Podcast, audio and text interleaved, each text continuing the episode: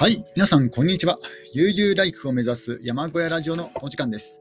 えー、本日は4月8日金曜日に収録しております。今日の天気は、えー、晴れでした。えー、今日はまあ割と天気も良かったんですが、えスギ花粉の症状はですね、スギ花粉症の症状はそんなに出なかったですね。あのなんか不思議ですね。うん、特に差し当たって何か対策をやっていたわけではないんですが、まあ、スギ花粉症の薬は飲んではいた飲んではいましたけども、それは前日も、えー、同じだったんですが、昨日はひどかったのに、今日は特にですね、あのほぼほぼ何も症状がないような、えー、状態ですね。まあ、あの日中は何度かくしゃみが出たりとかもしたんですけども、今現在は特に、えー、これといった症状は、えー、ない状態です。えそれでは、え今日はですね、え1日明けて、まあ、2日か、2日空けて、ロバート・ムーアさんのトレイルズ、道と歩くことの哲学の本の要約を、えー、進めていきたいと思います。えー、では、えー、始めていきます。え前回はですね、前回は、え道に迷うですね、道に迷う理由についての、え説明と、あとはあのアリの行動をアリのアリの行動をもとに、えー、人間はさまざまな、えー、モデルを、えー、作ってきたということです。えアリの行動を数式で表し、それを使ってコンピューターモデルが、え作れると、えそういうふうに気づきました、え例えばですね、アルゴリズムなんかがそうですね、えイギリスの通信ネットワークの改善、より効率的な輸送ルートの設計、財務データの仕分け、災害救助活動での物資運搬、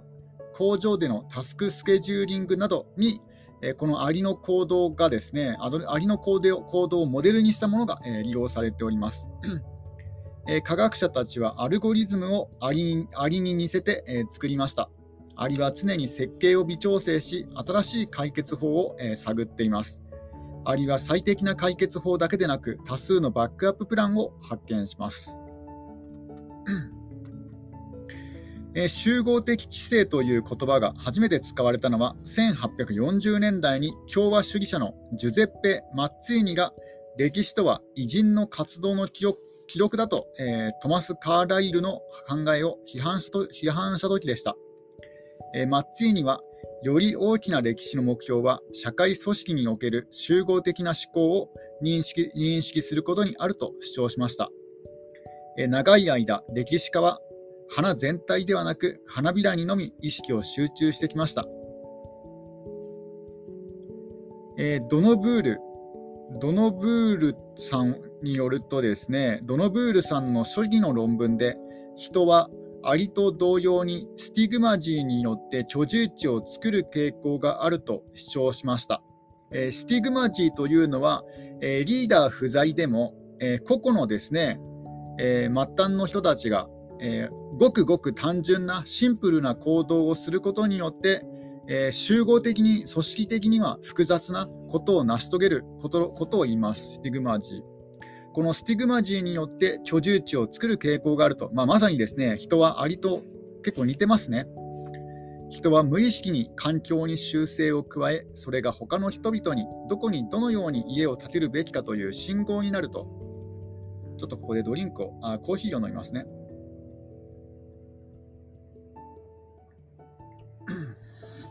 え例えばなんですが、えー、人口の少ない地域があったとします。人口の少ない地域に、えー、誰かが家を建てれば、他の人々はそこが家を建てるのにいい場所だと思い始めます。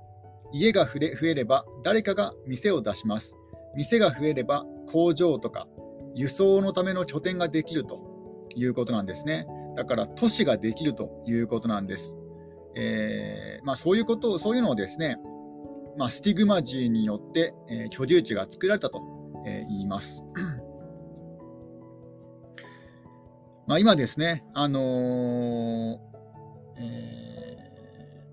ー、地方移住とかが流行ってますので、新型コロナによって。なので、えー、地方にでもですね、結構いろんな若い方も、えー、よくですね、えー、新たに家を建て建てられたりとかしてますけども、まあ、これもですね、あの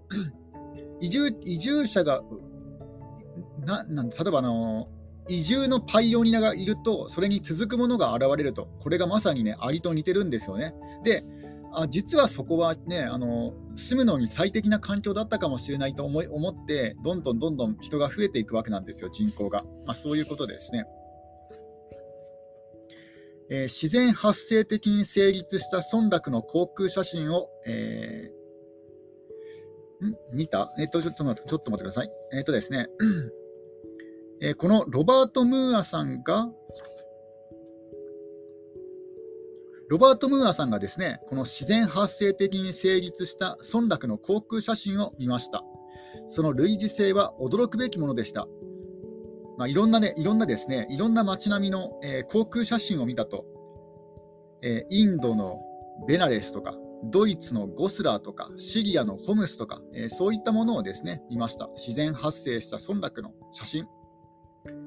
えそれそれを見たときに思ったのはですね、えー、効率性、最小限の道と丈夫さ、一つの道路が崩壊してもシステム全体全体は崩壊しないための余分の確保など、数学的にほとんど最適なバランスを見つけていたと。えー、面白いことにですね、ローマの道は初め格子状だったんですよ。あの京都もそうですよね。あの平安平安京か。あの5番の目のような感じで、あの京都の平安京は確か長安でしたっけ？秦かどっか、ね、中国の国の、えー、長安の街並みを模したと、えー、確か歴史で習ったんですけども、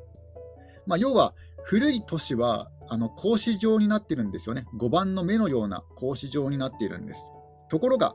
やがて、例えば例えばですね、ローマの話なんですが、ローマは格子状でした。ところが、やがてすべての道路システムが破壊され、中世紀には有機的なシステムに変わりました。同様に、ローマ式の格子状に作られたヨーロッパ中の多くの都市の道、例えばシリアのダマスカス、スペインのメリダ、ウェールズのカーリアン、ドイツのトリーア、イタリアのアオスタ、スペインのバルセロナなどですね、これらも、えー、崩壊すると、人々は空き地になった区画を通って近道をし、無駄な広間に建物を建て、道路ネットワークを必要に合わせて有機的な配慮に変更しました。まあちゃんとはね、しっかりとね、区画分けされていた道だったんですけども、それがね、一旦壊されると、もう人々が自由にね、あの道を勝手にね、作ると。で、かえってね、そっちの方が使い勝手がいいということです。ちょっとここでコーヒーをまた飲みます。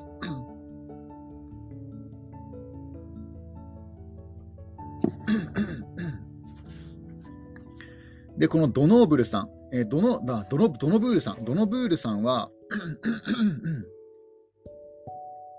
えー、都市、都市の都市設計の、えー、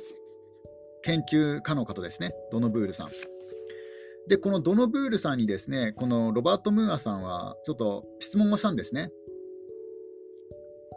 えもし何もないね、何もないところから都市をデザインするとしたら、どのように作りますかと、えそういうふうに、え聞いていました。えそうするとですね、ドノブールさんはこう答えました。自由にやってもらうと。ね、人々に自由にやってもらう。さまざまなタイプの素材を用意し、市民が好きなように問題解決する手助けがしたいと。まあ、要は、手助けだけすると。あとは好き勝手やってもらうということですね、市民に。えこのドノブールさんはですねあの効率的なシステムを設計する専門専門家なんですね。都市設計の専門家なんですが、それなのにその専門知識を使わずに、えー、市民自身に計画を立てさせるということなんですね。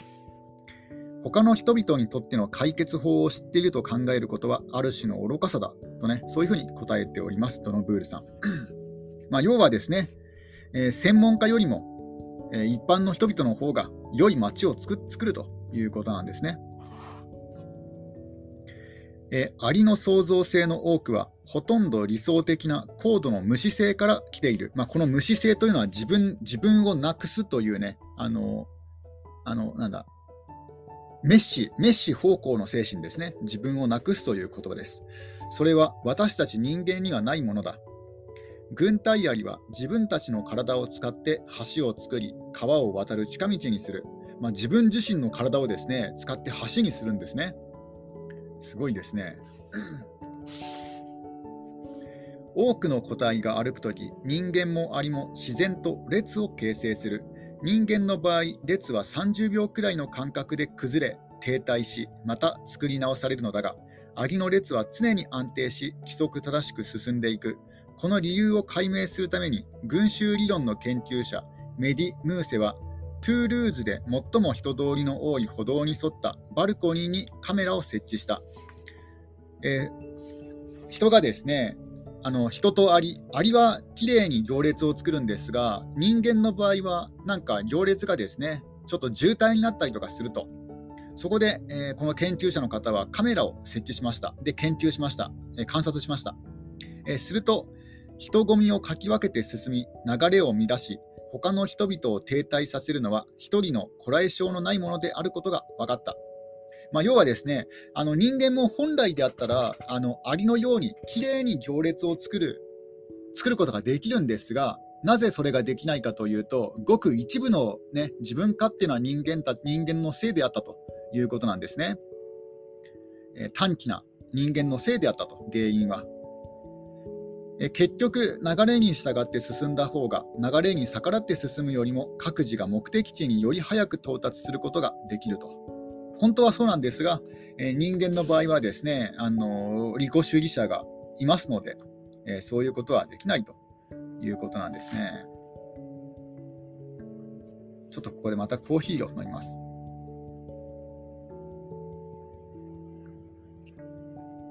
え人間と違ってですね、あの例えば、あの、急に行列が狭くなった道とかがあるとするじゃないですか。あの例えばですね、あの3列で、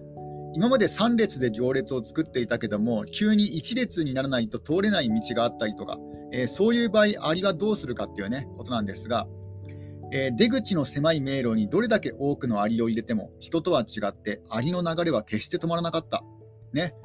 アリはあの出口が狭くなっても、その行列のスピードは決して止まらないと、まあ、渋滞が起きないと。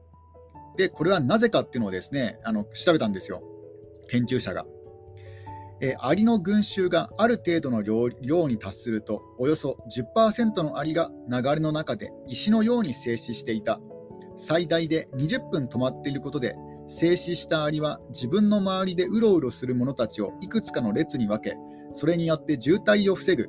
自分を犠牲にして立ち止まる個体はコロニーがより早く移動できるようにしていた。ね。すごいですね。あの自分を殺すアリがいるんですよ。殺すというかね、その良い意味で、良い意味で自分をですね、あのえー、集団に奉仕するアリがいて、動きを止めると、石のようにピタッとね、動きを止めて、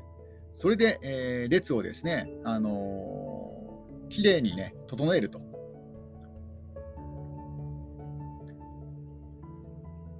この発見は人間の群衆に関する同様の研究とも合致している。それは戸口のすぐ前に障害となる柱を置くことで群衆がきれいな列になり流れが早まるというものだ。えこれね、よくわかります。あのー、例えばですね、えー、ビッグサイトとかですね、あのー、漫画の即売会で、えー、行ったことがあるんですが、確かですね、なんか柱があるんですよね。よく意味のわからない柱があるんですよ。あ意味意味は分かりますけど、まあ、耐久性を、ね、保持しているのかなと思っていたんですけど、今までは。ただ、えー、そういうですね、あの柱があることで、行列がかえってこうスムーズにですね、あの綺麗な列に分かれるということなんですね。あのただ単に道が細くなると、えーと急に道が細くなると、人間の場合、行列を行列があと渋滞が起きてしまうと。で、そこにあの柱を立てるんですね。柱がその行列を分けてくれますので、それによってあの渋滞が起きないんですね。スムーズになるということなんです。これが、えー、アリのアリと同じですね、ことをことになるんですね。うん、アリが、えー、自分を殺して、ま、立ち止まるアリがいるいるのと、人間の場合、柱を立てるのと同じような感じで、えこれが、え渋滞をですね阻止するということなんですね。だから、あのね、建物にある柱っていうのは、決してよよく考えられているんですよね。今まで全然気づかなかったですけども、そういうね、役割に。まあ、そういうことらしいですよ。アリの行動をもとにしたアルゴリズムによって大量の車が自動運転で走り交通渋滞と無縁になった未来が浮かんできた、えー、交通ちなみになんかあのー、車が自動運転になると渋滞が起きないって言われてるんですけども、まあ、これもそういうことかもしれませんね。アリが渋滞を起こさないような感じで、あのー、ね、人間と違って車にはシンプルなルールがね、自動運転の車にはシンプルなルールが、え与えられますので、え、自分勝手な行動はできないので、ね、あの例えばあの、えー、大雪の日に、ね、車が渋滞を起こすのも、あれもね、ごく一部の車があのスタックしてしまって、例えばノーマルタイヤで走ったりとかね、そういうことをして、あとは古いスタッドレスタイヤで走ったりとかして、そそういうことであのスタックしてしまって渋滞が起きるってことで、ね、ちゃんとね、あのー、それぞれがシンプルなルールに従うことで、例えば雪が降ったらね、タイヤをスタッドレスタイヤに交換するとかね、そういうシンプルなルールに従うことで、渋滞が起きずにスムーズにいくということなんです。えー、個々の車が単純なルールに従うことで、ボトムアップによって高度に洗練された調節が調整ができると。だからそんなにね、あの優秀な自動運転の車を作らなくてもいいと。まあ、あるある程度はね、ある程度の領域まで行けばあとはもう単純なルールルールに従うことで、えー、もうすべてが完全な自動運転であれば、そういうことができるということなんですね。えー、集合的知性の研究における次の大きなパラダイムシフトは、群れのメンバーの間に著しい差異があることへの気づきから生まれるだろう。ね、集合の中にはいろんなね、人がいると。まあ、これはアリもね、同じなんだと。えー、誰もがアリは皆一緒だと言うけれど、誤解もいいところだと。例えば、庭にいるごく普通の黒いアリのうち14%は食物を探す間、一切トレトレイルを残さないことが、えー、分かっています。あ、ちょっと待ってくださいよし。ちょっとコーヒーを飲みますね。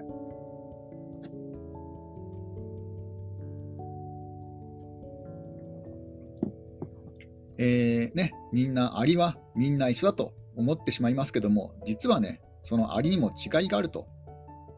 庭にいるごく普通の黒いアリのうち14%は食物を探す間、一切トレイル、まあ、足跡を残さないことが分かっている。また、食物を探しているグリーンヘッドアント、まあ、緑色の頭をしたアリの少なくとも10%は自分が見つけたものを巣に持ち帰らない、持ち帰らない、持ち帰らないんですね。えー、巣に持ち帰らず自分で食べてしまう。10%はですね、自分で食べてしまう利己主義がいるんですね。さらに、胸細アリの一種のうち25%は全く働かない。25%全く働かないんですね。こうした利己的なアリが存在する理由は分かっていない。メンバー全員に対する信頼の上に成り立っている組織では、ズルをすることは至って簡単だ。だからこそ人間界ではユートピア的なコミューンのメンバーは多大なエネルギーを使って怠慢や詐欺を取り締まらなくてはならない。まあ、このコミューンというのはですね、えー、集団を結束させ、私利私欲を抑制し、不労所得者の問題を解決できる限り続いていくと、えー、そういうふうに、えー、社会心理学者のジョナサン・ハイトは、え書いております。まあ、要はあの えユートピユユートピア的なコミュニティを作りたいと、まあ、誰もが思い思いますよね、そういうのは。えー、ね、みんながのどかで、みんなが、ね、あの日々の糧を得るために、それぞれの仕事をして、それで、えー、みんながですねあの健全で健やかな生活を送る、そういうユートピア、まあ、天国のようなようなですねユートピアな国が欲しいなとか思いますけども、ただですね、この心理あの社会心理学者によると、えー、不労所得者の問題を解決できる限り続いていくんですね、こういうことは。だからみんながね、みんながみんなそういう人ばかりではないので、ね、あのそういうサボっている人とか、詐欺をする人を取り取り締まらなくてはならない。まあ、要は、現実世界でいう警察とかね、軍隊がいるのと同じですよね。いや悲しい世界ですね、そう考えると。ちょっとコーヒーを飲みます。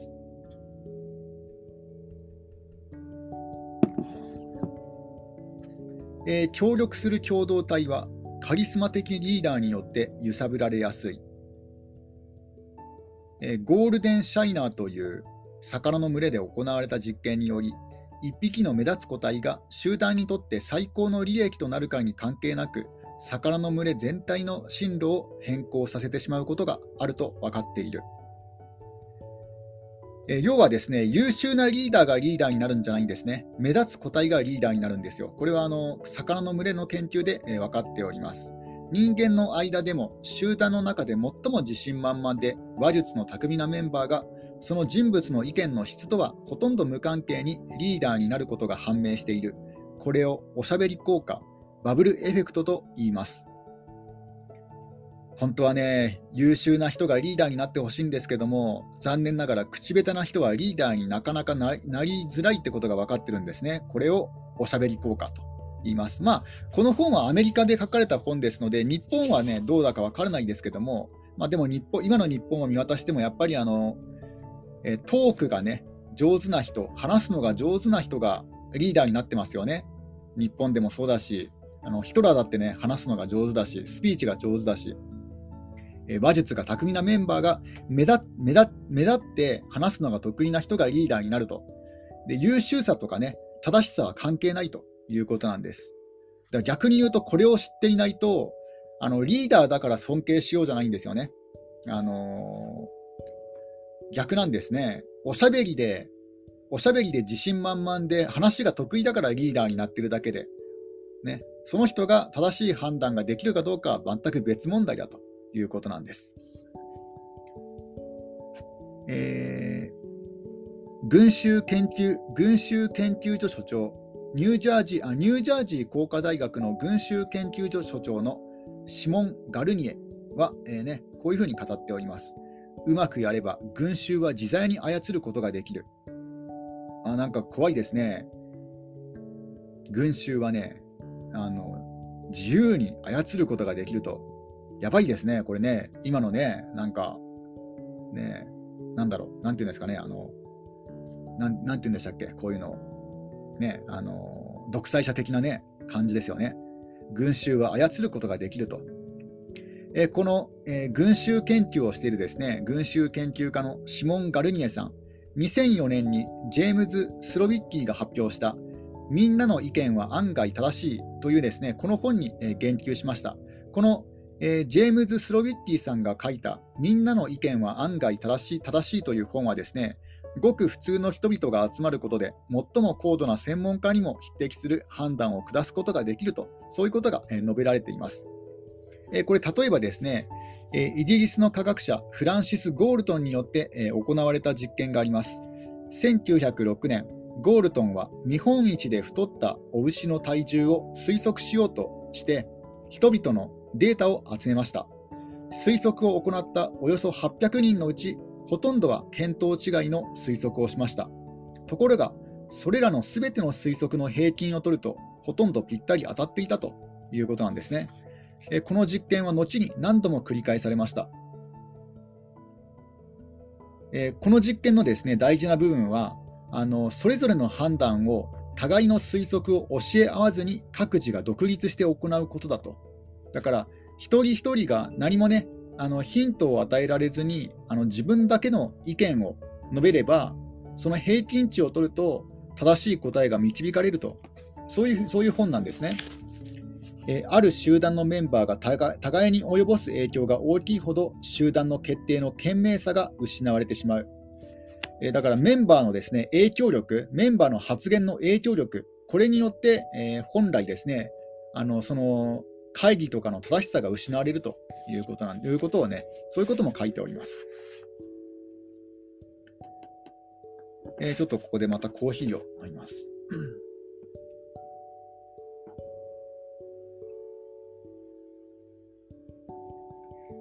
えー、ただですね、この実験をやり直した方がいます。それが生物学者のアンダルアンドルー・ジェイ・キングさんですね。えー、生物学者アンドルー・ジェイ・キングさんの論文、えそれはですね、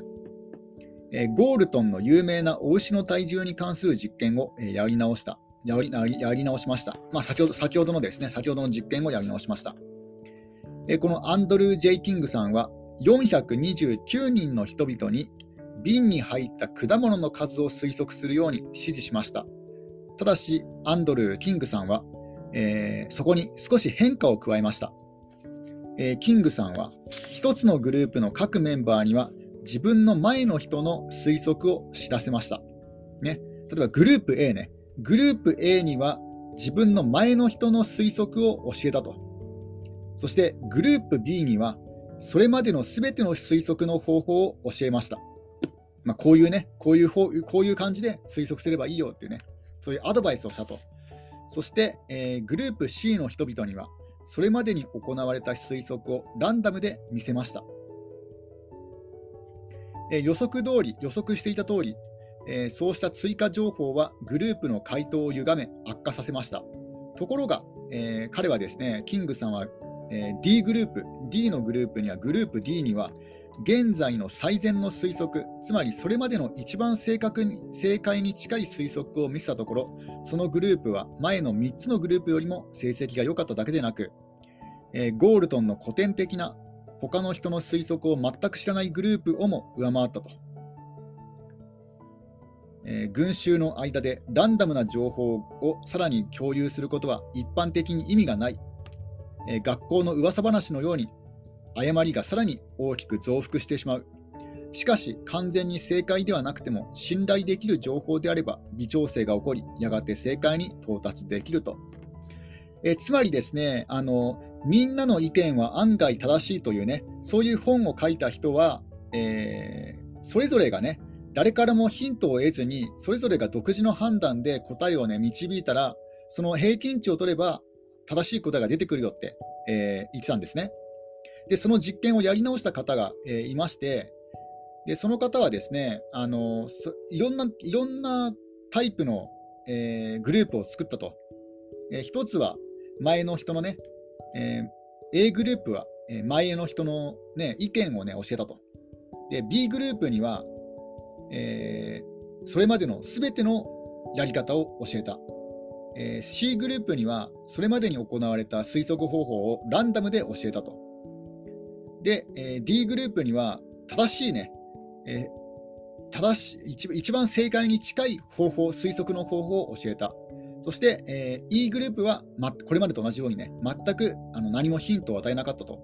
えー、そうすると、えー、正しい方法、正しい推測の仕方を教えたグループが一番ね、えー、正解率が良かったということなんですね。えー、ただですね、ここでもちょっとですね、問題じゃないですけども、ちょっとね、あのあるんですよ、一つも。あのー、あのなんだろう、えー、興味深いことが。えー、例えばですねあの、みんなの意見は案外正しいと、えいう最初の実験に実験なんですが、え全くね、ヒントを与えなかったグループは、あの平均値を取ると、確かにね、あのえー、正しい正しい推測の方法を教えたアドバイアドバイス、正しいアドバイスを教えたグループには負けたんですけども、平均値を取ると。ただ、中央値を取ってみると、これがね、一番良かったらしいんですよ。だから、つまり、えー、一番正解に、ね、近いのは、正しい方法を教えるか、あるいは全くヒントを与えないか、どっちかなんですね。で、逆に言うと、悪いのは、あの中途半端なヒントを与える、中途半端なアドバイスを与える、これが一番悪いということなんですね。だから、えー、ちゃんとね、人になんか何かね、アドバイスをするのであったら、あのちゃんとね、ソースがね、あの出どころ後の正しい、えー、情報を伝えなくてはいけないと。あるいはね、もう自分自身でやって、これでうまくいった方法を教えるとかね、逆に人から聞いて、この方法が良かったって人から聞いたから教えるとかね、あとはなんかよくわからない噂話程度の情報、ツイッターとかね、SNS であの調べて出た出たような情報とかね、そういうのを教えると逆にかえって成績が悪くなるということなんですね。これはすごい、えー、興味深いことですよね。えー、今日はですね、そろそろ、えー、時間になりますので、えーと、ここで、えー、終わりにしたいと思います。それではまた、えーと、明日、えーねえー、続きをやっていきたいと思います。終わり。